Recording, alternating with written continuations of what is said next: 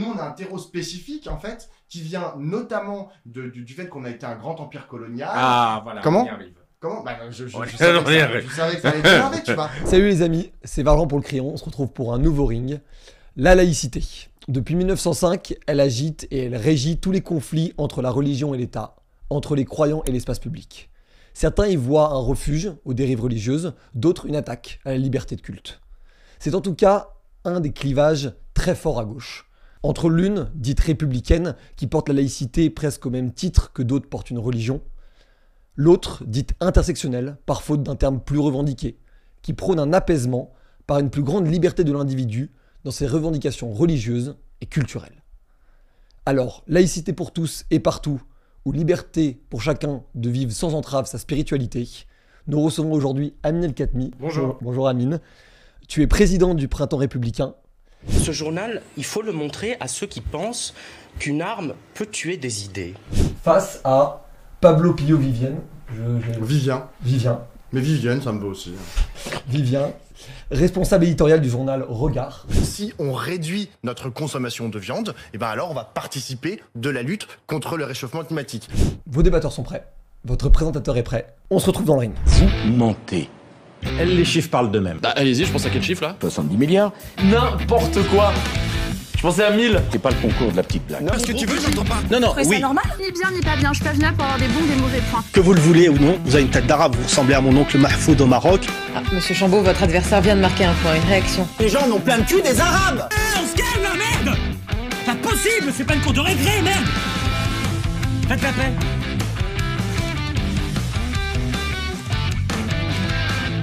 Donc aujourd'hui, on débat de laïcité.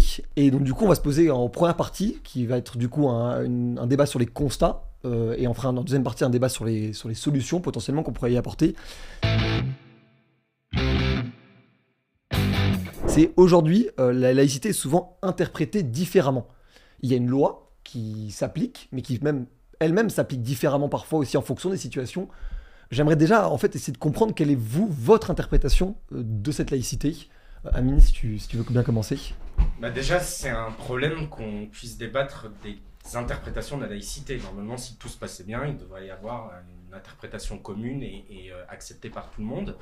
Euh, la laïcité, euh, ce sont d'abord des textes, évidemment, et euh, je distingue trois textes importants 1905, 2004, c'est l'interdiction des signes religieux à l'école, et 2010, c'est l'interdiction de la dissémination du visage dans, dans l'espace public. Donc ça, c'est les, les fondements juridiques, les textes. Et puis ensuite, ce sont euh, des principes, euh, évidemment la, liberté de conscience, dont découle la garantie de pouvoir euh, euh, manifester ses croyances religieuses, euh, notamment dans, le respect de la loi. C'est la possibilité de croire, de ne pas croire, de ne plus croire. Et on l'oublie souvent, mais la laïcité, c'est ce qui garantit à des gens bah, de pouvoir quitter une religion, ce qui est puni de mort dans certains pays qui ne sont pas laïques. C'est le crime d'apostasie. Euh, voilà, ce sont, euh, c'est, euh, c'est aussi la laïcité un, un projet d'émancipation, à mon avis, au-delà simplement du caractère purement juridique des textes. C'est, ce qui permet le respect du droit des femmes et, et de l'égalité euh, des femmes, parce qu'on sait que, et là pour le coup, il n'y a pas forcément euh, d'ailleurs à trier entre le- les religions, les euh, euh, trois grandes religions sont plutôt, euh, euh, sont plutôt patriarcales, ont plutôt une conception des femmes qui n'est pas l'égale de l'homme, et c'est euh, notamment la laïcité qui permet, euh, euh, qui permet de, de, corriger ça. C'est évidemment la neutralité de l'État et de ses agents, mais euh, voilà, en, en quelques mots, si je devais définir les, les grandes lignes, à mon avis, de la, de la laïcité. Et puis un dernier point, c'est euh, aussi le fait qu'on on ne doit pas accepter, à mon avis, mais on va en débattre, qu'elle soit adjectivée. Parce que euh, entend trop souvent dans le débat euh, public euh, que la laïcité euh, devrait être ouverte, tolérante, ou qu'elle serait euh, fermée, excluante, euh, une laïcité adjectivée. À mon avis, euh, accoler un adjectif à la laïcité, c'est déjà la dénaturer un peu. Ou même utiliser euh, le terme de laïcard pour définir des Oui, gens voilà, qui pro le terme laïcard, il faut quand même rappeler que c'est un terme utilisé par Charles Maurras, donc qui vient de l'extrême droite. Et donc, quand on reprend le vocabulaire de l'extrême droite pour accuser des gens des défenseurs de la laïcité d'être trop radicaux, puisque c'est souvent comme ça que c'est utilisé. Quand on dit laïca, on dit en gros que les gens, euh, les défenseurs de la laïcité seraient euh, des fanatiques, des radicaux. Jusqu'à preuve du contraire, les vrais fanatiques, c'est plutôt des fanatiques euh, religieux que des défenseurs de la laïcité qui n'ont tué personne, jusqu'à preuve du contraire, dans l'histoire récente. Pablo, tu, tu as des divergences avec cette euh, vision en fait, je, trouve que Amine a finalement assez bien posé euh, les, les termes euh, du débat. hein. Je suis pas bien sûr d'accord avec euh, tout ce qu'il a dit, mais juste peut-être pour le reprendre en, Bien sûr. en donnant un peu, genre moi, ce que, ce que je pense. Je pense que la laïcité, en fait, il y a- il y, a une double définition de la laïcité. La première, c'est qu'en fait, en, en théorie, c'est la façon en fait dont se voit la France. La France, en théorie, ben, elle se voit comme une société non discriminatoire, où c'est l'État qui assure, comme l'a dit Amine tout à l'heure, une stricte neutralité, euh, de, de, de, de- une stricte neutralité religieuse.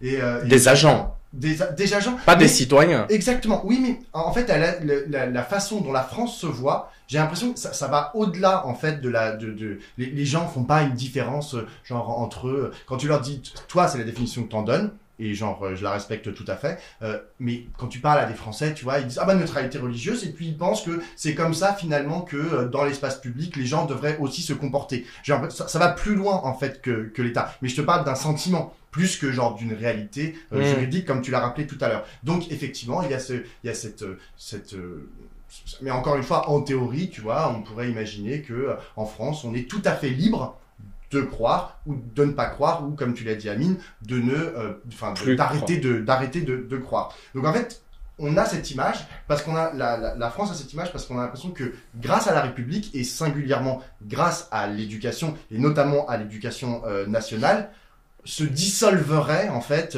euh, les euh, différences entre euh, les différentes foi, euh, entre ceux qui croient et ceux qui ne ceux qui ne croient pas en faveur. Et c'est ce qu'a dit Amine aussi tout à l'heure d'un engagement euh, commun en faveur euh, enfin vers euh, plutôt euh, les droits euh, l'émancipation à la fois individuelle et collective etc mais ça c'est en théorie parce que le problème c'est qu'il y a aussi euh, la pratique et euh, enfin ou plutôt Oui, au-delà genre- de la loi, il y aurait ce qui se passe concrètement dans le pays. non mais exactement. Il y a la façon dont parfois est utilisée, euh, enfin, où on peut définir la laïcité. Et la laïcité, parfois, force est de constater qu'elle sert de paravent, en fait, pour masquer un certain nombre de, de réalités, notamment de, de réalités discriminatoires.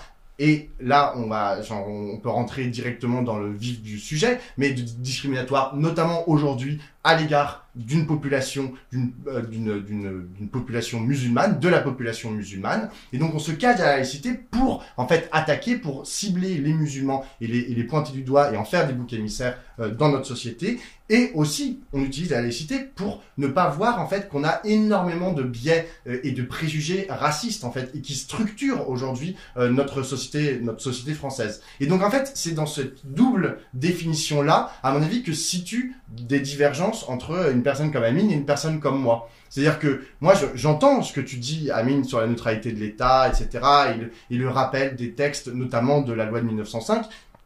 Et tu as tout à fait le droit. Mais le problème, c'est que je vois aussi la réalité aujourd'hui de ce que vivent euh, euh, une partie de, de, de, de la population musulmane et la façon dont systématiquement dans notre société ils sont pointés du doigt, ils sont ils sont stigmatisés. On le voit encore avec Éric Zemmour, avec il y a toute une partie de la droite qui passe leur temps. En fait, Non, mais leur Zemmour n'est pas la France, en fait. Non, non, Euh, bien sûr. En fait, je dis pas à un que- moment, les délires d'un homme. T'as tout à fait raison. C'est pas non T'as plus. tout à fait raison. euh, Et les délires de la droite, et d'une partie de la droite dite républicaine, parce que maintenant je mets les gros guillemets parce que je sais plus trop s'ils sont républicains ou s'ils sont complètement zémourisés, mais euh, il y a une partie de, de, de quand, tu allumes la télé et que tu vois ces gens, tu, tu, allumes ces news et que tu vois ces gens qui ont pignon sur rue sur ces news, qui vont sur BFM, qui vont sur LCI, qui a, qui a, on en parle dans le journal de 20 heures, etc. Des, des, des, des, des comment on dit, j'allais dire déféquer leur haine islamophobe, mais plutôt genre euh, déblatérer en permanence et sortir des propos, mais de, de profonde, avec une profonde haine envers les musulmans, au bout d'un moment, on est en train de se dire aussi, bon bah, il faut les protéger en fait. On a un devoir aujourd'hui, la République a un devoir de se, de et la gauche singulièrement, a un devoir, on doit protéger ces gens-là. On doit, on, doit, on, doit se, on doit faire corps avec eux, on doit dire, vos discriminations, eh bien, on va, on va, on va travailler à ce qu'elles, à qu'elles soient le, à disparaissent. On va, on va être un rempart. La gauche doit être un rempart parce que les musulmans font aussi, doivent aussi faire partie de la gauche. Il y a une part de, la population musulmane qui est de gauche. Et, donc, avec tous ces gens-là, on doit, on doit faire un rempart et dire non, l'extrême droite, là, qui fait que augmenter dans les, dans les sondages et genre, et qui a de plus en plus d'importance dans nos médias, on, on, on, on- on doit absolument faire front. Et à cet endroit-là, c'est là, je pense qu'il va y avoir une différence avec Amine. Euh, je, je, je sais pas trop toi où tu te situes, tu vois, lorsqu'il s'agit de dire. Euh, alors, je te rassure, je suis pas pour le racisme. hein, euh, Non, enfin, non. je, je- et je suis pour la Mais- paix dans le monde et euh, voilà. Non, mais euh, spécifiquement la haine anti-musulman. mais- Et, et puis surtout que j'ai l'impression, et c'est le constat de beaucoup de gens, qu'il y a justement aujourd'hui une gauche fragmentée, notamment sur ce sujet. Oui, alors je veux quand même répondre. Bien à sûr, cette bien sûr, vas-y, Amine. dense, euh, et et, euh, et d'ailleurs, je comprends pas très bien pourquoi on est parti de la laïcité pour finir euh, sur la haine anti-musulman. Parce que je t'ai dit que la- c'était un paravent pour moi. Bah, non, par avant, euh, peut-être par l'extrême droite, mais euh, au sens euh, de la laïcité. Elle est euh, importante l'extrême droite euh, dans non, notre mais pays. D'accord, mais euh, il faut la regarder et comprendre pourquoi elle est importante Oui. précisément. Mais je, le, le lien me paraît un peu facile. Euh, il y a des individus qui peuvent être victimes de discrimination. À mon avis, d'ailleurs, ce sont davantage des discriminations de classe sociale ou des discriminations euh, en raison d'une appartenance, par exemple, des Maghrébins, que d'une discrimination religieuse. Et d'ailleurs, je te renvoie à la lecture d'un excellent texte de Charb, qui n'est plus là, euh, hélas, euh, dans sa lettre euh, qui s'appelle, le dernier texte qu'il a écrit, qui s'appelle Lettres aux escrocs de l'is- de l'islamophobie qui font le jeu des racistes. Alors le titre va sûrement te choquer, mais je t'invite vraiment à lire ce livre. Et il dit, mais en fait, il, il, il dé- il démonte littéralement cette idée qu'un certain nombre de gens seraient discriminés parce qu'ils sont musulmans de manière systématique. Et il dit, prenez un Ahmed et prenez un Philippe qui euh, euh, se serait converti à l'islam. Ben, il s'appelle Philippe, mais il est converti à l'islam. Ils envoient des CV à des entreprises. Devinez lequel des deux aura le plus de réponses. bah, Philippe Probablement Philippe. Philippe Mais c'est pas parce mais du coup Philippe est pas discriminé. euh, Oui, mais est-ce que ça donne pas raison à Zemmour sur les prénoms? Non, parce que moi, j'ai- je, je pense pas que lorsqu'il y a une discrimination, il faut changer, euh, c'est au prénom d'être changé. Moi, je pense que c'est la discrimination qu'il faut combattre. Et je l'ai dit à Zemmour dans un, dans un débat, et je lui ai cité des exemples. Ahmed Merabé, euh, euh, le, le fils de Latifa, euh, euh, Latifa Ibn Ziaten. Euh, je lui ai cité des militaires euh, qui portaient des prénoms comme les miens tués au Mali et qui sont, qui, qui, qui, qui font honneur à la France et qui ont été tués parce qu'ils étaient policiers, gendarmes, euh, et qu'il défendait euh, notre pays. Donc cette histoire de prénom est une absurdité qu'il nous sort à chaque fois qu'un de ses livres sort pour en booster les ventes, et, j'ai le sentiment qu'il n'y croit pas, euh, qu'il n'y croit pas lui-même. Mais, mais euh, euh, je, je, je, pense qu'il faut faire attention à cette idée selon laquelle il y aurait des discriminations systémiques. Il y a des individus qui sont discriminés dans ce pays, c'est insupportable et il faut lutter contre, mais on peut pas dire qu'il y a une discrimination systémique. Juste- Vas-y, vas-y. Juste sur, la, sur, sur le caractère spécifique en fait de, de discrimination envers les musulmans, il y a eu plusieurs études qui ont, qui ont été faites euh, ces dernières années. Il y a notamment une étude de l'IFOP euh, qui a été faite en partenariat avec euh, la fondation euh, Jean Jaurès et qui est assez claire en fait sur le, sur le fait que bah, les, les, les musulmans sont plus discriminés que bah, des gens appartenant à d'autres catégories religieuses ou des gens qui sont euh, euh, euh, non blancs, on va dire des personnes non blanches, mais lorsqu'elles appartiennent spécifiquement, lorsqu'elles ont des signes extérieurs d'appartenance à la religion musulmane, alors elles sont plus discriminées, à la fois pour avoir un logement, à la fois pour avoir un emploi, à la fois dans les services publics aussi. Et juste, tout à l'heure, tu parlais de la question de la classe sociale. Cette, euh, Je étude pense qu'elle est l'IFOP- plus Cette importante. étude de l'IFOP en, en 2019, elle montre aussi très bien que ça, c'est au-delà des classes sociales. C'est-à-dire que même les CSP+, lorsqu'ils sont musulmans et lorsqu'ils sont au travail, ils sont aussi discriminés. Ils subissent aussi euh, des colibets, euh, des remarques euh, racistes, voire ils n'ont pas accès à certains postes. Enfin, on les, on les, on les, on les empêche en fait dans, pour, de, de- de pour monter dans la hiérarchie sociale, de enfin, dans la hiérarchie euh, professionnelle de l'entreprise, euh, précisément juste parce qu'ils sont musulmans et parce qu'ils et parce qu'ils l'assument euh, sûrement et qu'ils ont des, des, des, des, des, traits extérieurs. Ensuite, il y a une autre étude euh, euh, qui est importante, c'est genre c'était au début de, c'était à la fin des années 2010, il y a eu des, des, des groupes, notamment le groupe Casino, qui avait fait des testings. Des testings, ouais. Et euh, non mais et qui était, c'était assez éloquent, c'est-à-dire que dès lors qu'il y avait un signe extérieur d'appartenance à la religion musulmane, il y avait entre euh, deux à trois fois plus de chances de ne pas obtenir même un entretien d'embauche. C'est-à-dire que, alors même qu'il n'y avait aucune raison euh, parfois de, de, de, leur refuser l'embauche, c'était vraiment des CV équivalents. Et c'était pas une question, pour le coup, c'était pas une question, euh, c'était pas un, un- un Ahmed euh, versus un Philippe. C'était Oui, cet Ahmed. exemple-là est très frappant. Hmm? Ben, c'est- je pense qu'il. non mais le Ahmed versus un Philippe c'est une chose, Ouais. mais genre la, la femme voilée et là c'est-à-dire qu'elle a un signe extérieur d'appartenance à une religion et celle qui euh, n'a pas de signe extérieur d'appartenance à une religion, c'est-à-dire qui n'est pas voilée, et ben la femme voilée elle va pas obtenir genre le- le- l'entretien d'embauche alors que elle pourrait avoir un CV tout à fait équivalent à celle qui, qui ne porte pas le voile. Et ça c'est un problème à, mon sens qui est systémique dans notre société qu'il faut alors après genre si, tu veux rejeter le mot systémique je pense qu'on peut le faire enfin je, je vois pas trop l'intérêt enfin c'est à dire que c'est toi tu me dis il y a des individus qui sont racistes je- moi je crois qu'il faut adresser il faut adresser Mais par exemple, est-ce que tu sais que deux actes, que deux actes racistes sur trois dans ce pays sont euh, à l'encontre des juifs? Est-ce que tu le sais? je le sais Ouais. Donc Et là, par exemple, il y a un antisémitisme Non, je, pose la question, même naïvement, mais de la, de la kippa, de la kippa aussi. De la kippa, par exemple, dans un entretien d'embauche. Est-ce que deux personnes qui postuleraient à un entretien d'embauche, l'une avec une kippa, l'autre Non, sans mais le kippa, problème de la kippa, en fait, c'est pas l'entretien d'embauche, c'est que les gens ne la portent plus dans la rue parce qu'ils ont peur de se faire casser la gueule, en fait.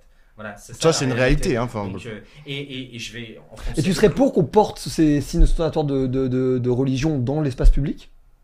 Ben, euh, oui, c'est pas interdit. Enfin, moi, je suis pas pour l'interdiction des signes religieux dans Non, non, je l'espace pose, je public. pose la question. Je C'est pose la une question. absurdité sans nom qui est portée par Monsieur Ciotti, que- qui, qui, qui, qui, qui se réveille chaque matin en se demandant qu'est-ce qu'il va faire pour être encore plus à la droite que Zemmour et Le Pen.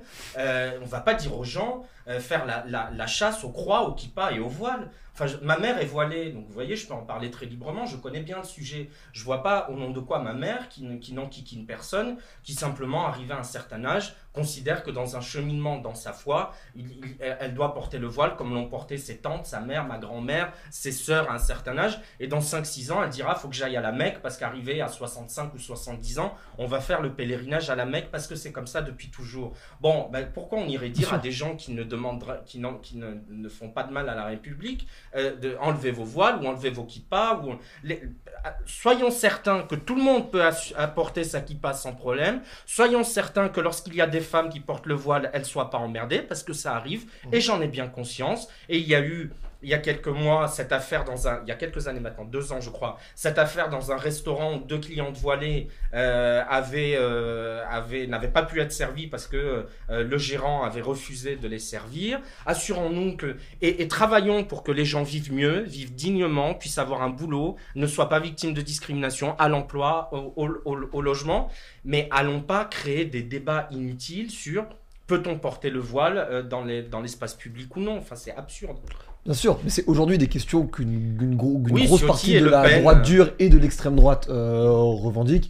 Donc ça m'intéressait de savoir si vous étiez C'est pas la laïcité, ça. hein. Mais La laïcité, c'est pas la négation Bien des sûr. religions. Mais moi, c'est précisément la raison pour laquelle je disais qu'il fallait qu'on crée un rempart, en fait. Parce que précisément, il y a ces offensives de la part de la droite et de l'extrême droite à l'encontre spécifiquement des musulmans, et je reviens là-dessus. Et il faut absolument que la gauche se saisisse de ce sujet. D'ailleurs, je pense, j'aimerais bien qu'aussi le gouvernement s'en saisisse pour qu'on fasse front ensemble et qu'on fasse une proposition. Parce que Enfin, tout à l'heure, tu, tu, tu me disais il faut, il faut s'assurer que euh, le, le, le- ces femmes, par exemple, les deux femmes dont tu parlais qui étaient voilées et qui n'ont pas pu se faire servir dans le Mhm. restaurant, il faut s'assurer qu'elles puissent être servies. Et le, le problème, c'est comment tu luttes contre ça est-ce que genre juste tu punis en fait le restaurateur en lui disant euh, maintenant euh, euh, genre la, prochaine fois ben tu, leur donneras à manger etc ou je sais pas quoi. Ou est-ce que en fait tu prends le taureau par les cornes ou plutôt tu prends le problème plus en amont et tu, tu réfléchis à pourquoi est-ce que notre société aujourd'hui produit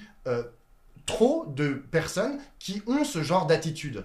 Là, genre comme ça, je vais, je vais aborder un autre thème, à mon avis, avec lequel Bien on va, on va pas être d'accord. C'est que moi, je pense que tout ça, en fait, euh, euh, cette islamo, à la fois cette islamophobie, mais l'antisémitisme aussi, c'est le fruit, en fait, d'un héritage. euh, de, le- on a, on a, il y a un terreau en fait spécifique en France mais pour le coup qui se retrouvent avec des, des, des comment on dit, des, des couleurs différentes euh, dans, des, dans, dans les autres pays, à mon avis, L'Italie, occidentaux, l'Espagne, euh, exactement, ou les États-Unis. Euh, on- nous, on a un terreau spécifique, en fait, qui vient notamment de- du, du fait qu'on a été un grand empire colonial. Ah, voilà, Comment on y arrive. Comment bah, je, je- Ouais, je savais que ça- je savais que ça allait tu vois. Mais le fait Tout le monde qu'on s'y a- attendait. Non, mais le fait qu'on a un grand empire, on a, on a été un grand empire euh, colonial, qu'on a euh, dominé, que la France a dominé pendant énormément de temps euh, des, colonies, et que effectivement aujourd'hui une partie de ces colonies, pas toutes, on les a, on, on- elles ont obtenu leurs indépendances. euh, pas, toutes, hein. Enfin, je veux dire, a- on a encore des pays euh, sous domination. Enfin, moi que je colonial. hein. Enfin, il n'y a pas d'autres mots. hein. La Martinique, la Guadeloupe, etc. Ou la Nouvelle-Calédonie sont encore sous domination coloniale française. Je pense que depuis les indépendances, la France n'a pas, on n'a pas réussi en fait à totalement décoloniser, enfin décolonialiser plutôt la façon dont on pensait les, populations qui ne sont pas les populations blanches qui étaient largement dominantes en France métropolitaine au 19e siècle. Et tant qu'on n'aura pas fait ce travail, tant qu'on n'aura pas réussi en fait à dire la, la, France n'est pas une nation blanche, euh, euh, chrétienne, euh, do- dominante, etc., tant qu'on n'aura pas réussi à déconstruire en fait ce, ce, ce, mythe, en plus c'est un mythe hein, total, tant qu'on n'aura pas réussi à déconstruire ce mythe, on n'arrivera pas en fait à réconcilier et, et à, et, à, et, à, à rejeter genre euh, au-delà de la, au-delà des frontières de la République la réconcilier question du, qui du racisme. Mais Ben, réconcilier qui mais On- réconcilier nous-mêmes. Des gamins qui sont nés en France, ils en ont rien à foutre de la colonisation. Moi, je suis né en 87, j'en ai rien à foutre de la colonisation. Je suis franco-marocain, je n'en ai rien à foutre de la colonisation. Grand bien t'en fasse. Moi, ce que je veux, c'est vivre dans ce pays, que mes enfants puissent Mmh. vivre dans ce pays, qu'ils puissent avoir accès à des études, qu'ils puissent bosser, qu'ils puissent avoir une vie digne, qu'ils puissent se sentir pleinement français, en même temps qu'ils puissent vivre avec une multi-identité, une identité qui est celle de leur pays, et en même temps l'identité de nos pays d'origine, la langue arabe, la musique arabe, la bouffe arabe, les habits arabes, et tout ce que nous ont appris nos parents, et avancer comme ça. Mais à quoi ça sert d'aller assommer comme ça de discours victimaires des gamins qui sont, qui sont nés dans les années 80 ou 90 en leur parlant de choses qui sont réglées depuis 60 ans et en leur disant mais en fait Mais tu sais quoi, réglé. tu es une pauvre petite victime de la France coloniale. Moi la France coloniale, j'ai appris ça dans les livres. Ma grand-mère m'en a parlé parce qu'à Casablanca, mon grand-père était engagé dans les, les, les- les forces royales. Lorsque Mohamed V a été exilé à Madagascar, mon grand-père est rentré dans la résistance et donc ils ont fait péter des bombes, etc. Mhm. Donc quand j'étais gamin, je trouvais ça fascinant que ma grand-mère m'explique comment, quand papy partait dans les réunions euh, contre les Français, elle, elle, elle gardait les, les, mes tantes et ma mère et qu'elle elle cachait des armes, etc.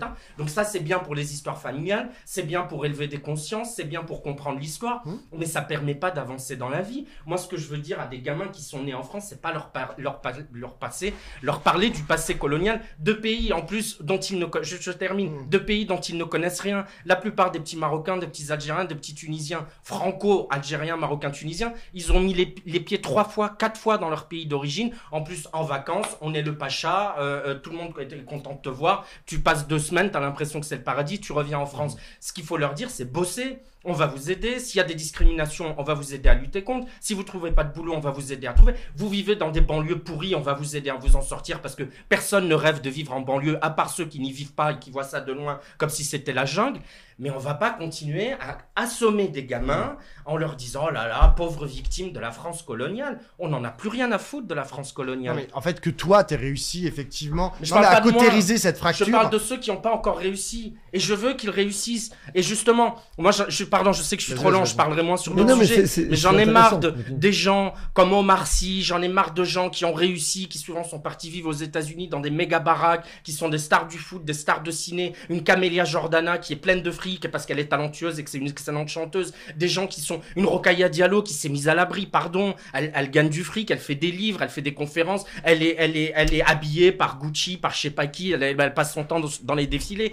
Eux, ils sont sortis et moi-même, je m'en suis sorti d'une certaine manière. Je suis sorti de ma banlieue, je vis à Paris, je gagne bien ma vie. Donc nous, c'est pas le sujet. Mais tous ceux qui nous regardent là, qui sont encore à Clichy, qui sont encore à Trappes, qui sont encore à la Reine Jeanne dans ma banlieue d'Avignon, qui ont 15, 16, 17 ans et qui se disent, bah c'est un peu dur pour moi en France, c'est un peu dur parce que j'ai une gueule euh, euh, qui, qui, qui, qui semble pas ressembler à la norme, j'ai un nom qui est pas, euh, qu'on on me fait comprendre que c'est pas le bon nom, que c'est pas la bonne religion. Ce qu'il faut leur dire, c'est battez-vous, battez-vous et vous allez y arriver et on va vous réussir. Mais quelqu'un qui se plaint, si tu viens toi par derrière lui dire, bah oui mon pauvre, Et puis en plus, t'as vu ta pauvre. tête. Mais si. Et en plus, en le fait, passé colonial, mais c'est l'héritage- en fait- Mais on s'en fout, Pablo, du passé colonial. Mais en fait- c'est terminé. Mais en fait, Laisse je- ça je dans les livres d'histoire. Je ne comprends pas en fait pourquoi tu as autant de mal en fait à considérer que cet héritage colonial fait aussi que euh, ben, précisément les jeunes de banlieue dont tu parles, tu vois, sont ils sont héritiers en fait de cette de cette de cet état de fait en fait qui a été l'état de fait de la France pendant 150 ans. Et aujourd'hui, s'ils sont s'ils vivent dans des dans des dans des pseudo ghettos, tu vois, à la périphérie Des villes, ghettos, des dans ghettos. exactement, dans des ghettos à la périphérie des villes, des ghettos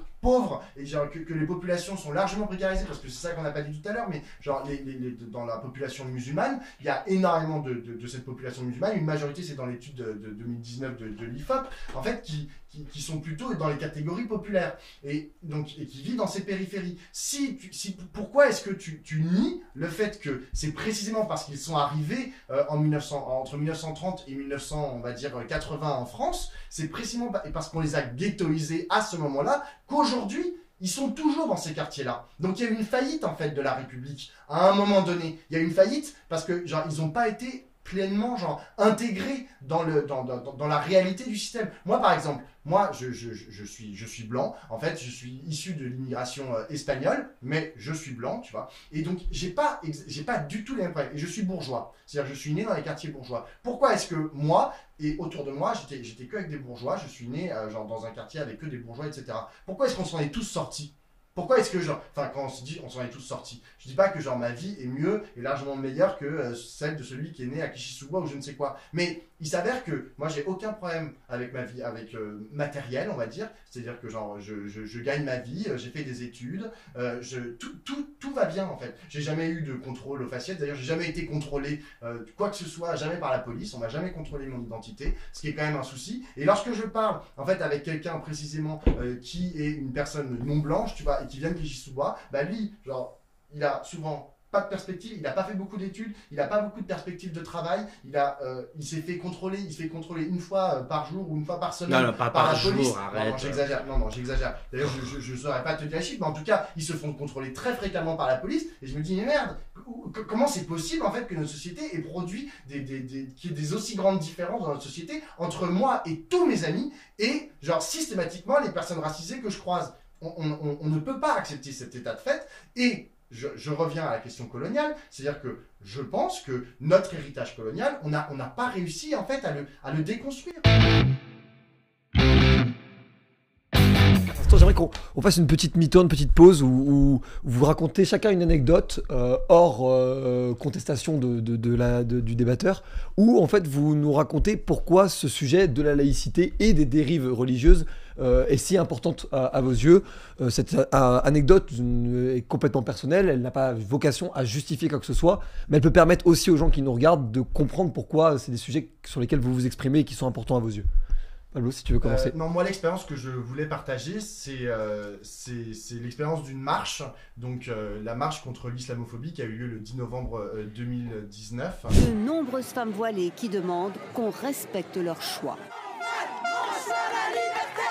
Euh, c'est une marche à laquelle j'ai participé, mais pas très longtemps. Euh, donc j'y suis resté qu'une dizaine de minutes, parce qu'après, je devais aller sur un plateau euh, télé, euh, LCI, pour ne pas le nommer, pour précisément parler de cette marche. Et, et, face à des, à des contradicteurs, en gros, expliquer pourquoi il était important que se tienne cette marche. Donc j'ai expliqué les raisons, en fait, qui avaient poussé à la fois des partis politiques, des syndicats, des associations à organiser cette marche.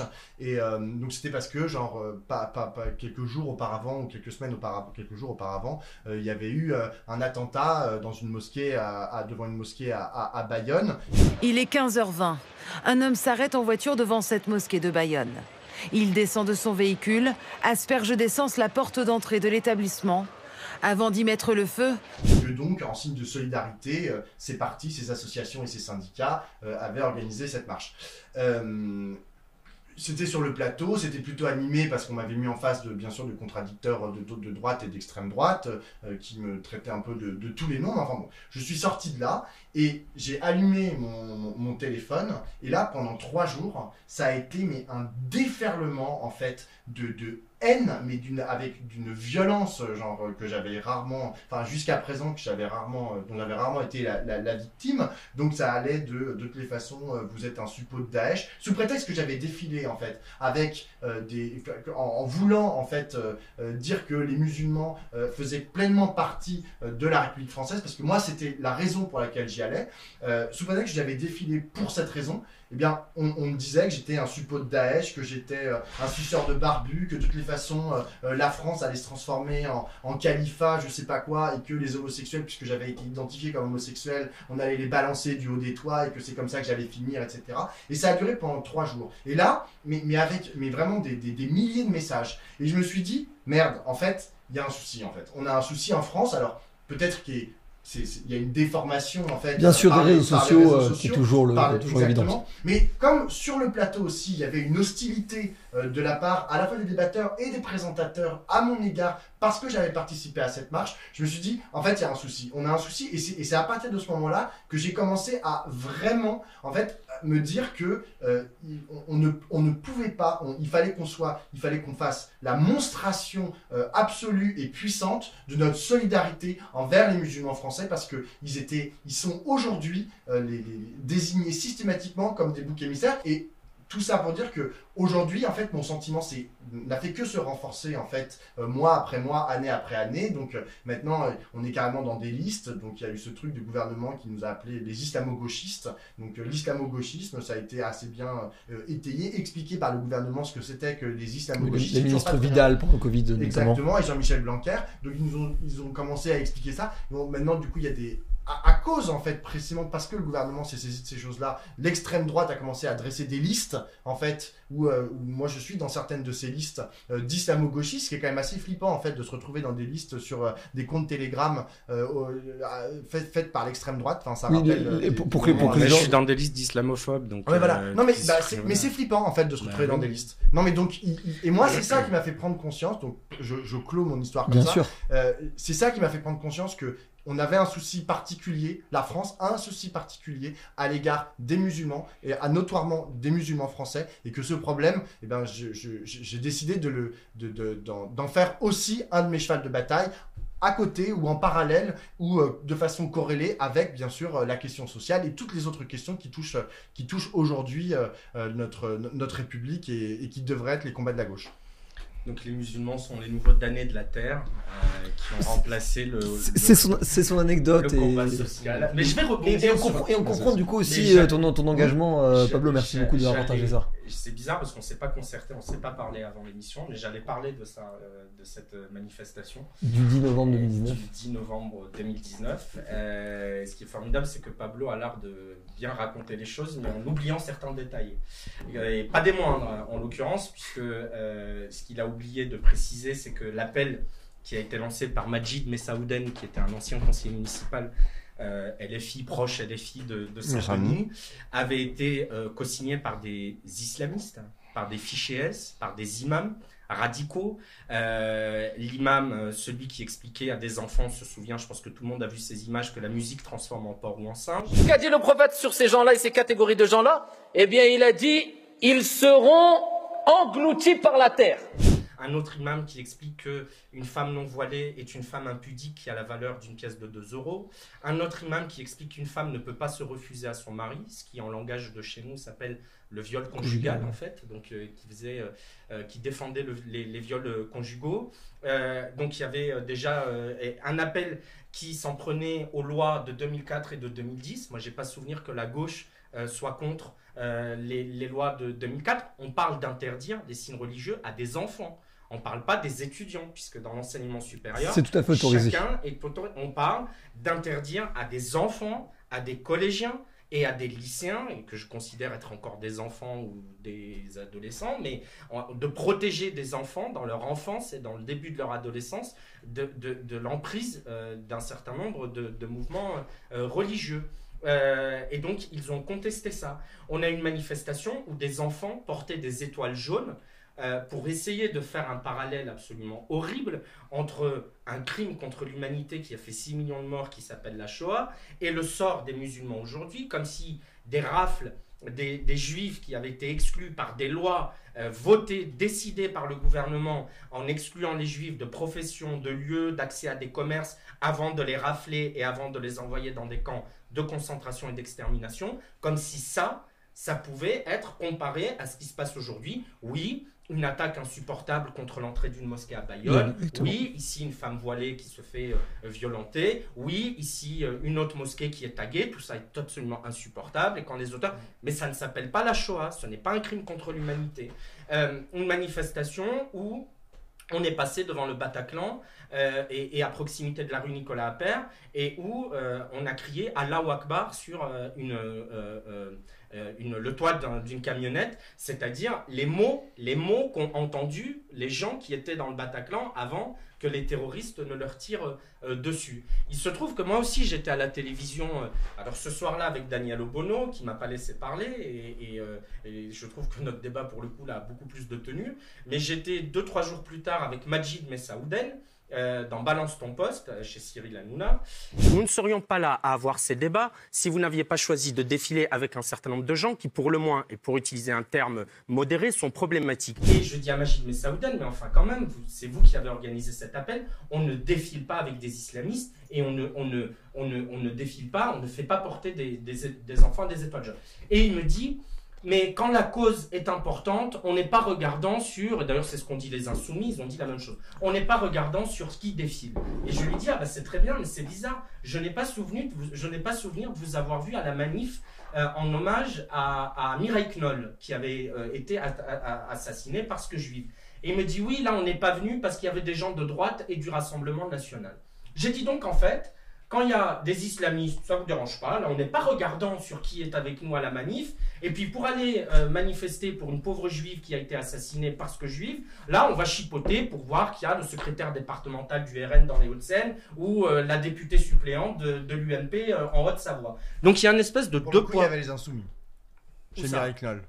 Oui, mais À la d'autres- manif. Il y avait- d'autres il y avait ne quelques insoumis, venus. effectivement, il y ils quelques sont pas venus à Sarah Halimi, bizarrement je les ai pas vus, j'y étais au Trocadéro, et ils sont pas venus encore à Sarah Halimi à République, et ils viennent pas, euh, et, et, et Monsieur Mélenchon s'est illustré par des propos euh, sur euh, le lobby juif qui était absolument insupportable, donc à mon avis sur ce sujet-là, il a plus de leçons à donner à personne.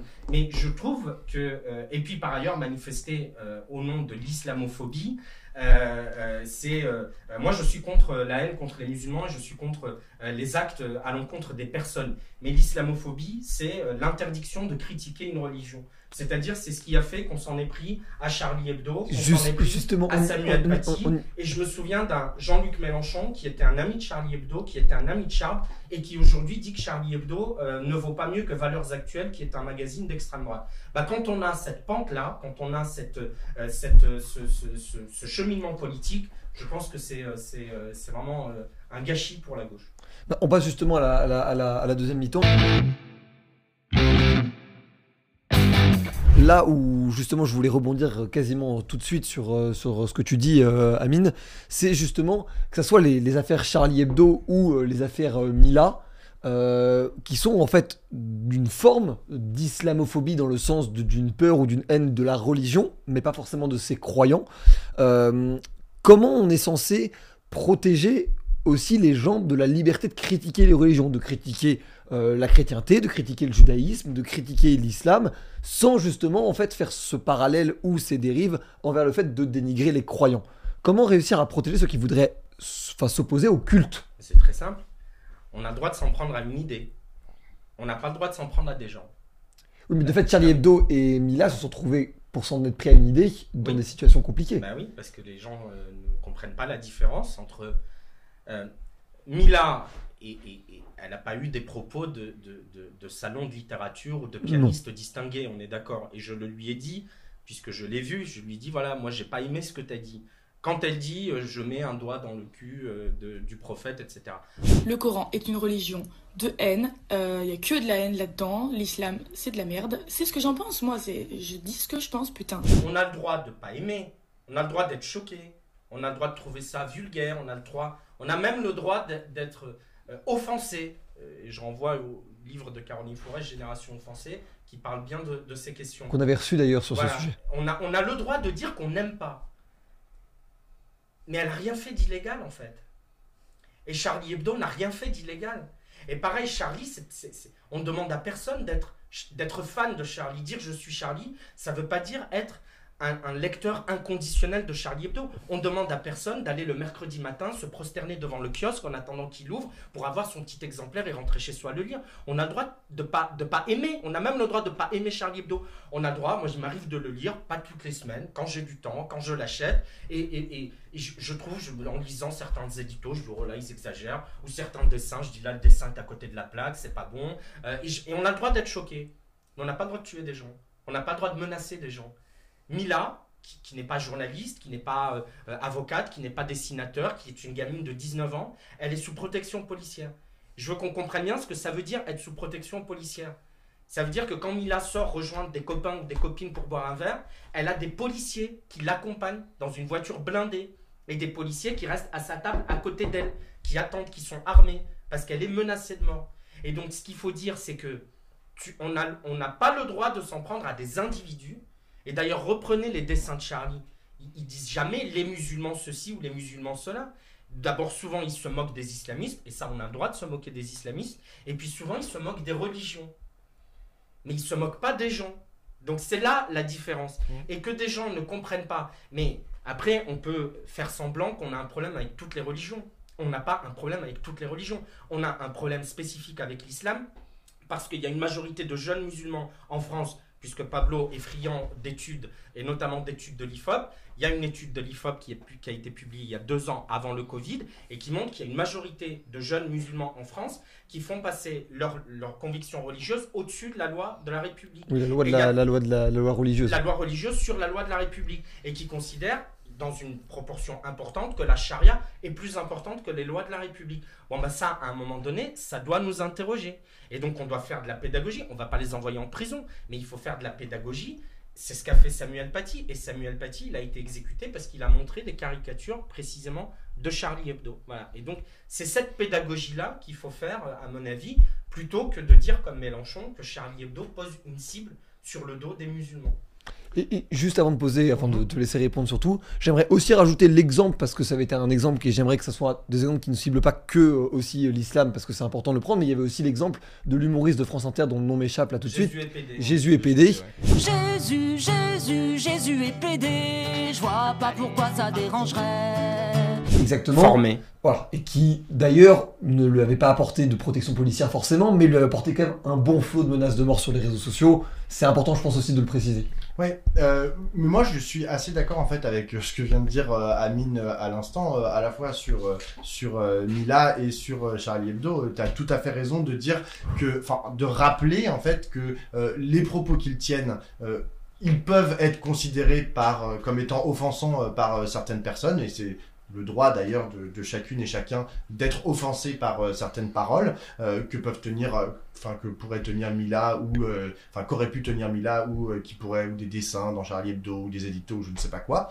Euh, en revanche, je veux dire, personne à mon avis n'est euh, qui soit politique ou commentateur ou je ne sais quoi ou essayiste euh, ne- ne- ne- n'est du côté de ceux qui une fois, enfin à la fois menacent euh, Mila ou qui euh, de, de côté du côté de ceux qui ont fait cette boucherie à, à Charlie Hebdo. Enfin, je veux dire, le, le- le- on Bah, peut être il y a des féministes qui ont chargé Mila, qui ont, qui ont expliqué que comme elle s'en est pris à des racisés, elle aurait pas dû. Je crois que c'est Lorraine Bastide qui, a, qui Je avait fait. euh, en tout cas, il y a eu des féministes, il y a eu plusieurs féministes importantes qui ont dit, mais En quand fait- même, euh, comme elle s'en prend à des racisés qui sont déjà victimes de discrimination, faut, elle aurait pas dû dire ça. Juste par Rapport, par, rapport, par rapport à Mila et par rapport à Charlie Hebdo, en fait, le problème est derrière la récupération politique. Et à mon, à mon sens, à la fois le journal Charlie Hebdo et euh, la, la- la jeune personne qui est euh, Mila, ils en, ils en sont les victimes en fait de cette récupération politique. Euh, récupération politique.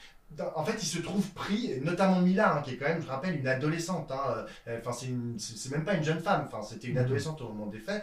Et, et C'est elle, devenu elle a un peu été un totem. récupérée- Comment C'est devenu un peu un totem. que c'est devenu un totem à- de l'extrême droite, de conflits en fait entre euh, d'un côté euh, genre des gens qui voulaient euh, défendre les musulmans, de l'autre côté genre une espèce de droite ultra radicalisée qui a commencé à dire on est génération Mila ou je ne sais quoi. Et le truc a été monté en épingle et et vraiment, et en fait, tu as eu assez raison de, rappeler, Mila, c'est une adolescente, en fait. Elle n'a pas à être sous protection judiciaire. On, ne- peut pas imaginer, en fait, qu'une jeune femme, en fait, soit, grandisse dans un environnement qui est aussi hostile. C'est pas possible. Donc là, en fait, tout le monde aurait dû prendre ses responsabilités. Euh, à mon avis, la droite, comme, une partie de la gauche, et dire, maintenant, on arrête d'en parler. En fait, on va arrêter de parler de Mila. On va, arrêter d'en faire un totem. Et moi, là c'est genre ma, ma lecture, hein, c'est que je pense qu'elle a d'abord été instrumentalisée par la droite. Ils sont, la, droite l'a utilisée, tu auras le droit de pas être d'accord, hein, mais la droite l'a utilisée. Quand je dis la droite, c'est genre la, partie des gens en fait qui voulaient taper, qui, voulaient utiliser, qui veulent utiliser euh, les, musulmans comme des boucs émissaires dans notre société euh, à, des, fins euh, stratégiques et politiques. Ils ont commencé à utiliser Mila pour dire voilà, on va en faire notre porte-étendard, on va tous se mettre derrière elle, on va expliquer que elle est le, symptôme en fait d'un- d'un- d'une communauté musulmane qui pète un plomb. Et, euh, et c'est ce qu'ils ont fait. Et je trouve que, hélas, ils ont réussi. Ils ont réussi en fait parce qu'ils ont, ils ont poussé le truc genre tellement loin qu'aujourd'hui on est dans une situation qui paraît totalement indémerdable alors que, encore une fois, on parle de- de- d'une vie ou d'une tranche de vie euh, d'une jeune adolescente qui est complètement gâchée. Et je, et je trouve ça hyper problématique. Donc il faut, en fait, il faut que tout redescende. euh, Faut que la pression faut redescende. que la pression redescende, faut que du champignon redescende pour qu'on puisse genre avoir des discussions genre sereines, surtout lorsqu'il s'agit là en l'espèce euh, à la fois euh, d'un, enfin pour Charlie Hebdo d'un journal et pour euh, pour euh, pour Mila d'une d'une jeune adolescente. Après, genre par rapport à ce que dit Jean-Luc Mélenchon qui compare Charlie Hebdo à Valeurs Actuelles, t'as dit, t'as parlé de la lente dérive de Jean-Luc Mélenchon, mais on peut aussi imaginer que le Charlie Hebdo, en fait, qu'a connu Jean-Luc Mélenchon lorsqu'il était plus jeune, n'est pas le même que le Charlie Hebdo d'aujourd'hui. En Et quoi Jean-Luc Mélenchon, non mais.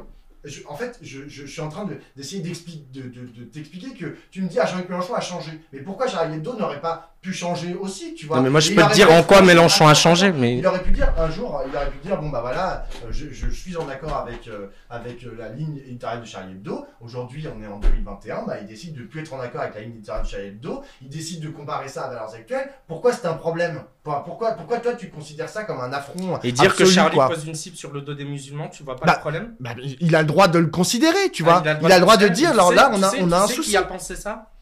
Qui? Qui pensait exactement la même chose. Les frères Kouachi. Ils pensaient exactement la même chose. Ils sont ils- exactement, au mot près. Ils pensaient que Charlie Hebdo ciblait les musulmans. Et que les dessins de Charb ou que les dessins euh, euh, de- du journal danois qui ont été repris en une de Charlie Hebdo, qui a été le seul à les reprendre à l'époque, euh, euh, euh, euh, au moment où ils avaient demandé qu'ils soient publiés. Ils avaient, les islamistes qui disaient ils ont publié des dessins qui ciblent les musulmans et qui se moquent du prophète des musulmans. Et donc, quelle est la différence, si ce n'est une différence de moyens et d'action?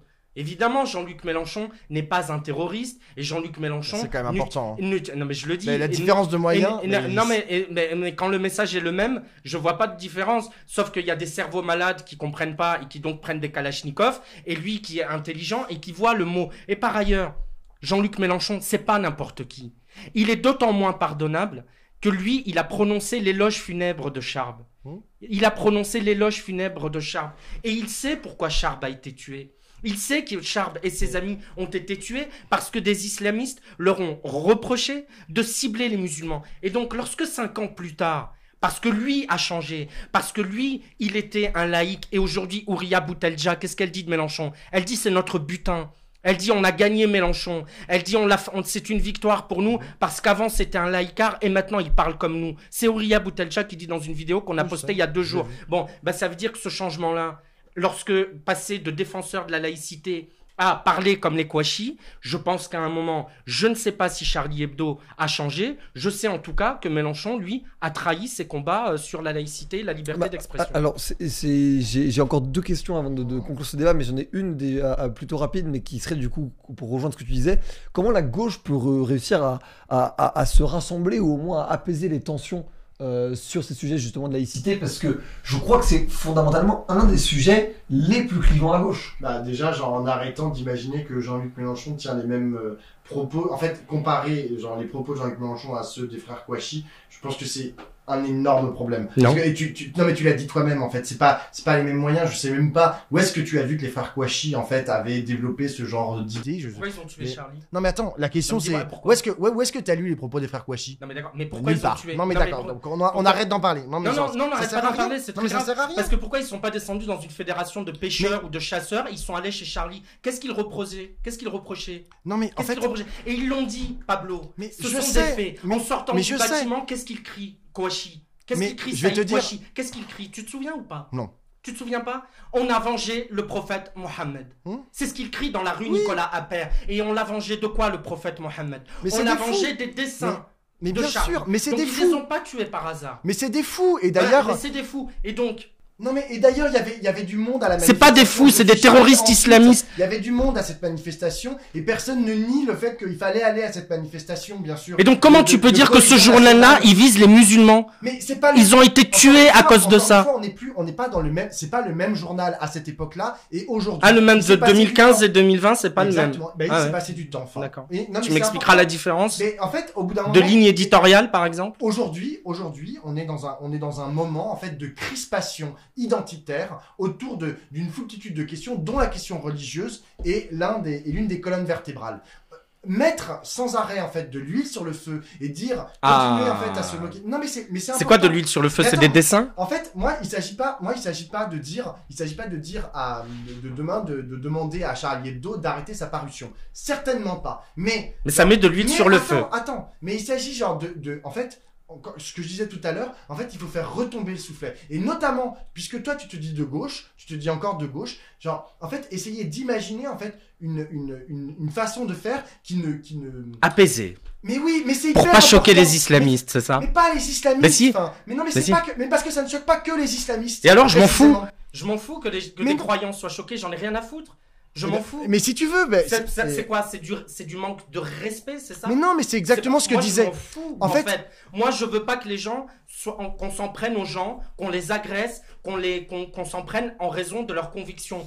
Mais j'en ai rien à foutre que des gens soient choqués par un dessin. Mais- Je revendique, comme le dit mon ami Richard Malka, le droit d'emmerder Dieu. Et même en étant moi-même croyant, je veux qu'on respecte dans ce pays le droit d'emmerder Dieu, d'emmerder les bigots et d'emmerder tous les idiots Bien qui sûr. ne comprennent pas qu'un dessin n'a jamais fait de mal à personne. Tout à l'heure- crayon n'a jamais tué personne, contrairement à une Kalachnikov avec laquelle on arme des cerveaux malades auxquels certains ont dit on a tué, on a visé les musulmans. C'est ça que je veux te faire comprendre. En fait- en fait, attends, Le bah alors- respect, c'est pas mon sujet. En fait, en fait, en fait, mais et, le, t'as- et le crayon ne fait mal à personne non plus.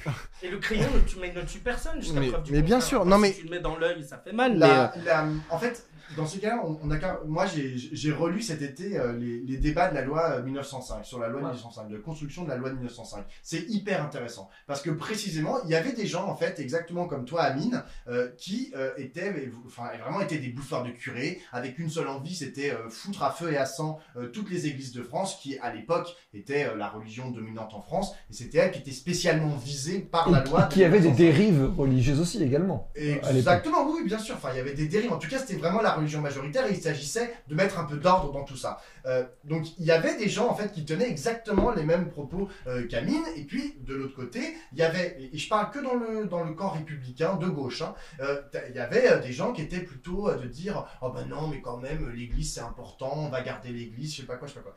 Et il y a des il y a des gens, et c'est peut-être ce dont on manque aujourd'hui à gauche. Tu me dis comment Mhm. trouver une solution. Il y avait des gens, notamment Aristide Briand, en fait, qui a, qui a écouté, qui a- il, a, il a écouté euh, les différents arguments et il a réussi à en faire une synthèse. Et il a réussi en fait à réconcilier à la fois les bouffeurs de curés ou les bouffeurs d'imams ou je sais pas quoi. euh, Tu pourrais faire des parallèles avec bouffeur aujourd'hui, d'imam. tu vois. Non mais euh, t'as dit euh, bouffeurs de bigot euh, tout à l'heure. Eh bien à, à réconcilier en fait à la fois les bouffeurs de bigot et à la fois euh, les, les tenants en fait de de, de, de, enfin, de- de ceux qui imaginent que euh, la religion euh, pourrait être la colonne vertébrale. mais qu'est-ce qu'on fait des gens qui sont choqués en fait Et comment Qu'est-ce qu'on fait des gens Non, qui mais sont non, mais choqués bien, il faut réussir. En fait, il faut réussir. Quelle est cette que, synthèse du coup euh, Il faudrait aujourd'hui arriver vraiment. Et je- mais mais aujourd'hui, moi, j'ai pas les, j'ai pas les outils hein, pour le faire. Bien sûr. Euh, si ce n'est de dire genre calme, cal- calmons-nous en fait. Genre, mais, mais tout Donc on arrête de jeter de l'huile sur le Mais feu. non, mais Mais le- si, c'est ce que tu as dit, ton- je reprends tes mots. Oui, mais- ah, mais non. En fait, Tu as dit, euh, Mais- euh, et- jeter et- de l'huile sur le feu. Si tu avais Rhys, par exemple, le patron de Charlie, tu lui dirais quoi? Il On a des passions identitaires, il faudrait faire attention à ce que vous publiez, par exemple? Enfin, je. C'est une bonne question. qu'il faut faire attention à ce qu'on publie? Mais- Non, non, mais, non, mais je parle des dessins. Non, mais je c'est- je fais attention à Non, ce mais que je d'accord, c'est- une, bonne- c'est une bonne question sur ce que tu dirais au patron de Charlie, justement dans cette logique de, synthèse. C'est une bonne question.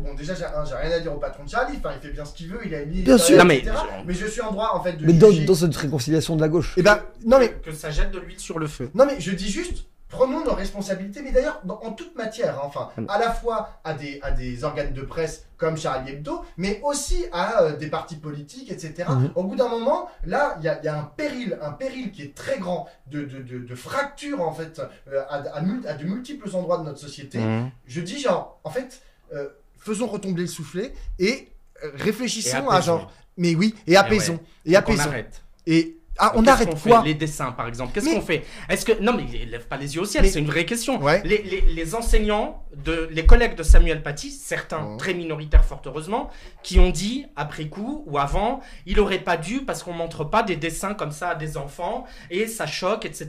Qu'est-ce qu'on dit? On dit, Il aurait pas dû? Montrer des caricatures. En fait, la, la question, la question, elle est toujours, à mon sens, dans le, dans le dialogue. Elle n'est pas dans l'interdiction. Jamais, il ne s'agit absolument pas d'interdire qui que ce soit, ni de dessiner absolument ce qu'ils veulent, ni de, euh, de, de, de montrer Une caricature lorsqu'on a encore. fait ça, une caricature. Le sujet n'est pas là. Le sujet, il est plutôt de en fait, euh, de discuter avec les gens qui dessinent euh, ce genre de caricature et de dire genre, est-ce que tu trouves ça hyper pertinent? Si la personne me dit oui, moi je trouve ça hyper pertinent et que genre au bout de je sais pas X années de dialogue, genre il me, il me, il me, il me dit bah non mais moi j'ai toujours envie de publier ce type de, ce type de dessin, il n'y a aucun problème, bien sûr qu'il a le droit de le publier et dans le journal qu'il veut et de diffuser son journal. Et est-ce Mais que par contre, Regard, qu'on est-ce que Regard aurait publié des caricatures J'en sais rien moi, enfin Non, c'est je- pas mon je- sujet, enfin nous on publie pas ce genre de choses. D'ailleurs on en a publié des caricatures, on a fait, un- on a fait un truc avec, euh, et d'ailleurs ça nous a, c'est c'est un des, un des tweets qu'on a fait avec Regard qui nous a valu le plus de retweets, c'était un tweet sur Charlie Hebdo précisément, où euh, il y avait euh, des, des, des, des tombes, et... euh, Oui, je vois bien genre, Voilà, tu vois, le, le tweet, euh, le, le dessin c'était une caricature, On Euh, affichera le dessin voilà, au, au euh, montage. donc, bon, donc j'ai pas besoin de le, de, de le décrire, euh, mais ce, ce dessin en fait a généré mais mille fois plus de, de réponses que genre beaucoup d'articles qu'on avait pu écrire sur le sujet. Et c'est d'ailleurs intéressant en fait de voir ce que c'est que la puissance d'un dessin par rapport à la puissance d'un discours écrit euh, noir sur blanc et d'un Oui, article ou- qui ferait 6000 signes. Ou aujourd'hui même d'un mème qu'on peut retrouver sur internet qui Et tu aujourd'hui sais, tu sais, puissance. genre juste Pas à de titre, à limite, titre personnel, sauf la loi. À titre personnel, je me suis posé des questions. ap- Après coup, on s'est posé des questions. Un regard, on a réfléchi, on s'est dit genre, en fait, là, on a eu des, parce qu'il y avait des problèmes dans notre dessin. Euh, mais je, je, je vais pas revenir dessus, mais il y avait une croix celtique qui avait pas lieu d'être parce que genre la dessinatrice avait copié. Ouais, en fait, elle avait, elle avait, elle avait reproduit en fait un cimetière. Elle s'était pas rendu compte qu'elle avait mis une croix celtique et que une, une croix celtique, bah, ça a une signification, euh, ça a une symbolique. Elle s'était pas rendu compte qu'elle avait fait ça. Et donc, en fait, a posteriori, je me dis, bah merde, en fait, en tant que responsable éditorial, parce que c'est mon titre à regard, euh, eh bien, je n'aurais, j'aurais dû faire plus attention à ce que j'ai publié. Mais j'ai pas dit genre, oh, je m'en ai rien à foutre, moi je publie n'importe quoi. Bah non, moi je publie pas n'importe quoi dans mon journal. Personne ne publie n'importe quoi. Mais ce que j'aimerais, c'est qu'il puisse à nouveau y avoir un dialogue, en fait, entre tous ces endroits de la gauche où on a tous un peu des, on a des choses très différentes à dire, tu vois, qu'on ait un dialogue constructif et qu'après, si chacun veut tenir sur ses positions, mais il y a aucun problème. Mais encore une fois, on est dans une, on est dans un moment, il y a un contexte euh, politico-social qui à mon sens, avec la montée d'extrême droite, enfin, je veux dire, on a les élections présidentielles dans. dans Mais quel mois. rapport avec Charlie et les dessins, la montée Mais- de l'extrême droite Mais la montée de l'extrême droite, écoute leurs discours, euh, les discours qui tiennent à l'égard des musulmans, tu vois, Et par alors exemple. On parle mais de c'est dessin, mais je m'en fous. Mais non, bah, Mais faut- non. mais justement, il faut arrêter de s'en foutre. Mais on si, ne mais- peut pas, tu peux pas dire, ah bah non, genre, il y a une majorité de gens qui veulent plus- voter pour des, pour des gens qui, genre, si- mettent, pour le coup, qui, qui tiennent les musulmans comme des boucs émissaires d'absolument tous les maux de la société, et genre, j'en ai rien à fiche. Bah non, tu, Mais- tu, tu- tu peux pas tenir ce Mais, genre en, de mais en discours. plus, en plus, ton discours, il est d'un paternalisme absolument incroyable, parce qu'il présuppose que les musulmans, les musulmans, seraient les seuls dans ce pays qui seraient imperméables à l'humour. C'est-à-dire que eux, on- ils ont, ils ont, ils ont pas d'humour, les musulmans. Alors, on peut se moquer des nains, des roux, des juifs, des cathos, euh, des gays, des- de tout le monde. Et donc, et Charlie se moque de, et, et il- il n'a quasiment jamais de problème quand il se moque de ces gens-là. Mais les seuls dont on considère par avance que ah, mais quand même, il y a déjà de l'islamophobie, il y a déjà du racisme, etc. Il faut faire attention à pas les froisser. Ils vont pas comprendre, ils sont susceptibles. C'est les musulmans. Mais tu sais, les musulmans, ils comprennent les dessins, il n'y a pas de problème. Les seuls qui ont du mal avec les dessins, c'est les islamistes, c'est pas les musulmans. Moi, ma mère, quand je montre certains dessins de Charlie, elle trouve Ah, ça regarde. rigolo. Et puis il y en a d'autres, elle me dit, oh, c'est vulgaire, machin, on voit des gens nus parce qu'elle aime pas voir ça. Et puis, mais, mais, mais les musulmans sont comme les autres, en fait. Je vois pas pourquoi tu isoles cette catégorie Non, de la parce qu'on en fait- population. en fait, on en fait un sujet politique. Non, Parce qu'on que en c'est fait un toi sujet qui fais le politique. lien en Mais disant non. la montée de l'extrême droite. Comme l'extrême droite tient des discours anti-musulmans. Mmh. Du coup, en face, il faut qu'on fasse attention à pas publier des dessins qui soient pas. J'ai pas dit qu'on fasse attention, Oh, c'est- Si, tu as dit faire on attention. fait à tout ce qu'on publie, c'est tout. mais tu cites les musulmans, tu cites pas les autres. Mais je Pourquoi cite tu les me dis pas, aussi, Il faut attention, les nains, on va choquer les nains, donc il faut pas caricaturer Mimi Mimi Mati parce qu'on va avoir les nains sur le dos. Tu le dis jamais Oui, on va, on va Bah si, le- c'est le rapport. euh, il est On, va, on va s'arrêter là pour ce débat. Je- je- si je peux juste terminer là-dessus, il y a aujourd'hui beaucoup d'autres types de dessins et d'autres types de profils de gens qui s'offusquent de différents dessins et de différentes caricatures et humours. Euh, voilà, même si ce n'était pas le sujet, parce qu'aujourd'hui c'est le sujet religieux de la laïcité. Merci beaucoup euh, Amine, c'était un vrai plaisir de t'avoir reçu dans ce débat. Merci beaucoup Pablo. Euh, merci d'avoir gardé aussi euh, euh, le sourire et de la bienveillance l'un envers l'autre. C'était un débat, je pense, qui intéressera beaucoup de monde. On se retrouve la semaine prochaine pour le débrief. C'était Amine, Pablo et Valorant pour le crayon. Ciao Cette émission du crayon est maintenant terminée. Je compte sur vous pour euh, vous abonner, pour liker la vidéo, pour nous donner aussi votre avis en commentaire. C'est très important de savoir ce que vous en pensez. N'hésitez pas à débattre, évidemment dans le respect. On se retrouve très bientôt pour de nouvelles vidéos. C'était Valorant.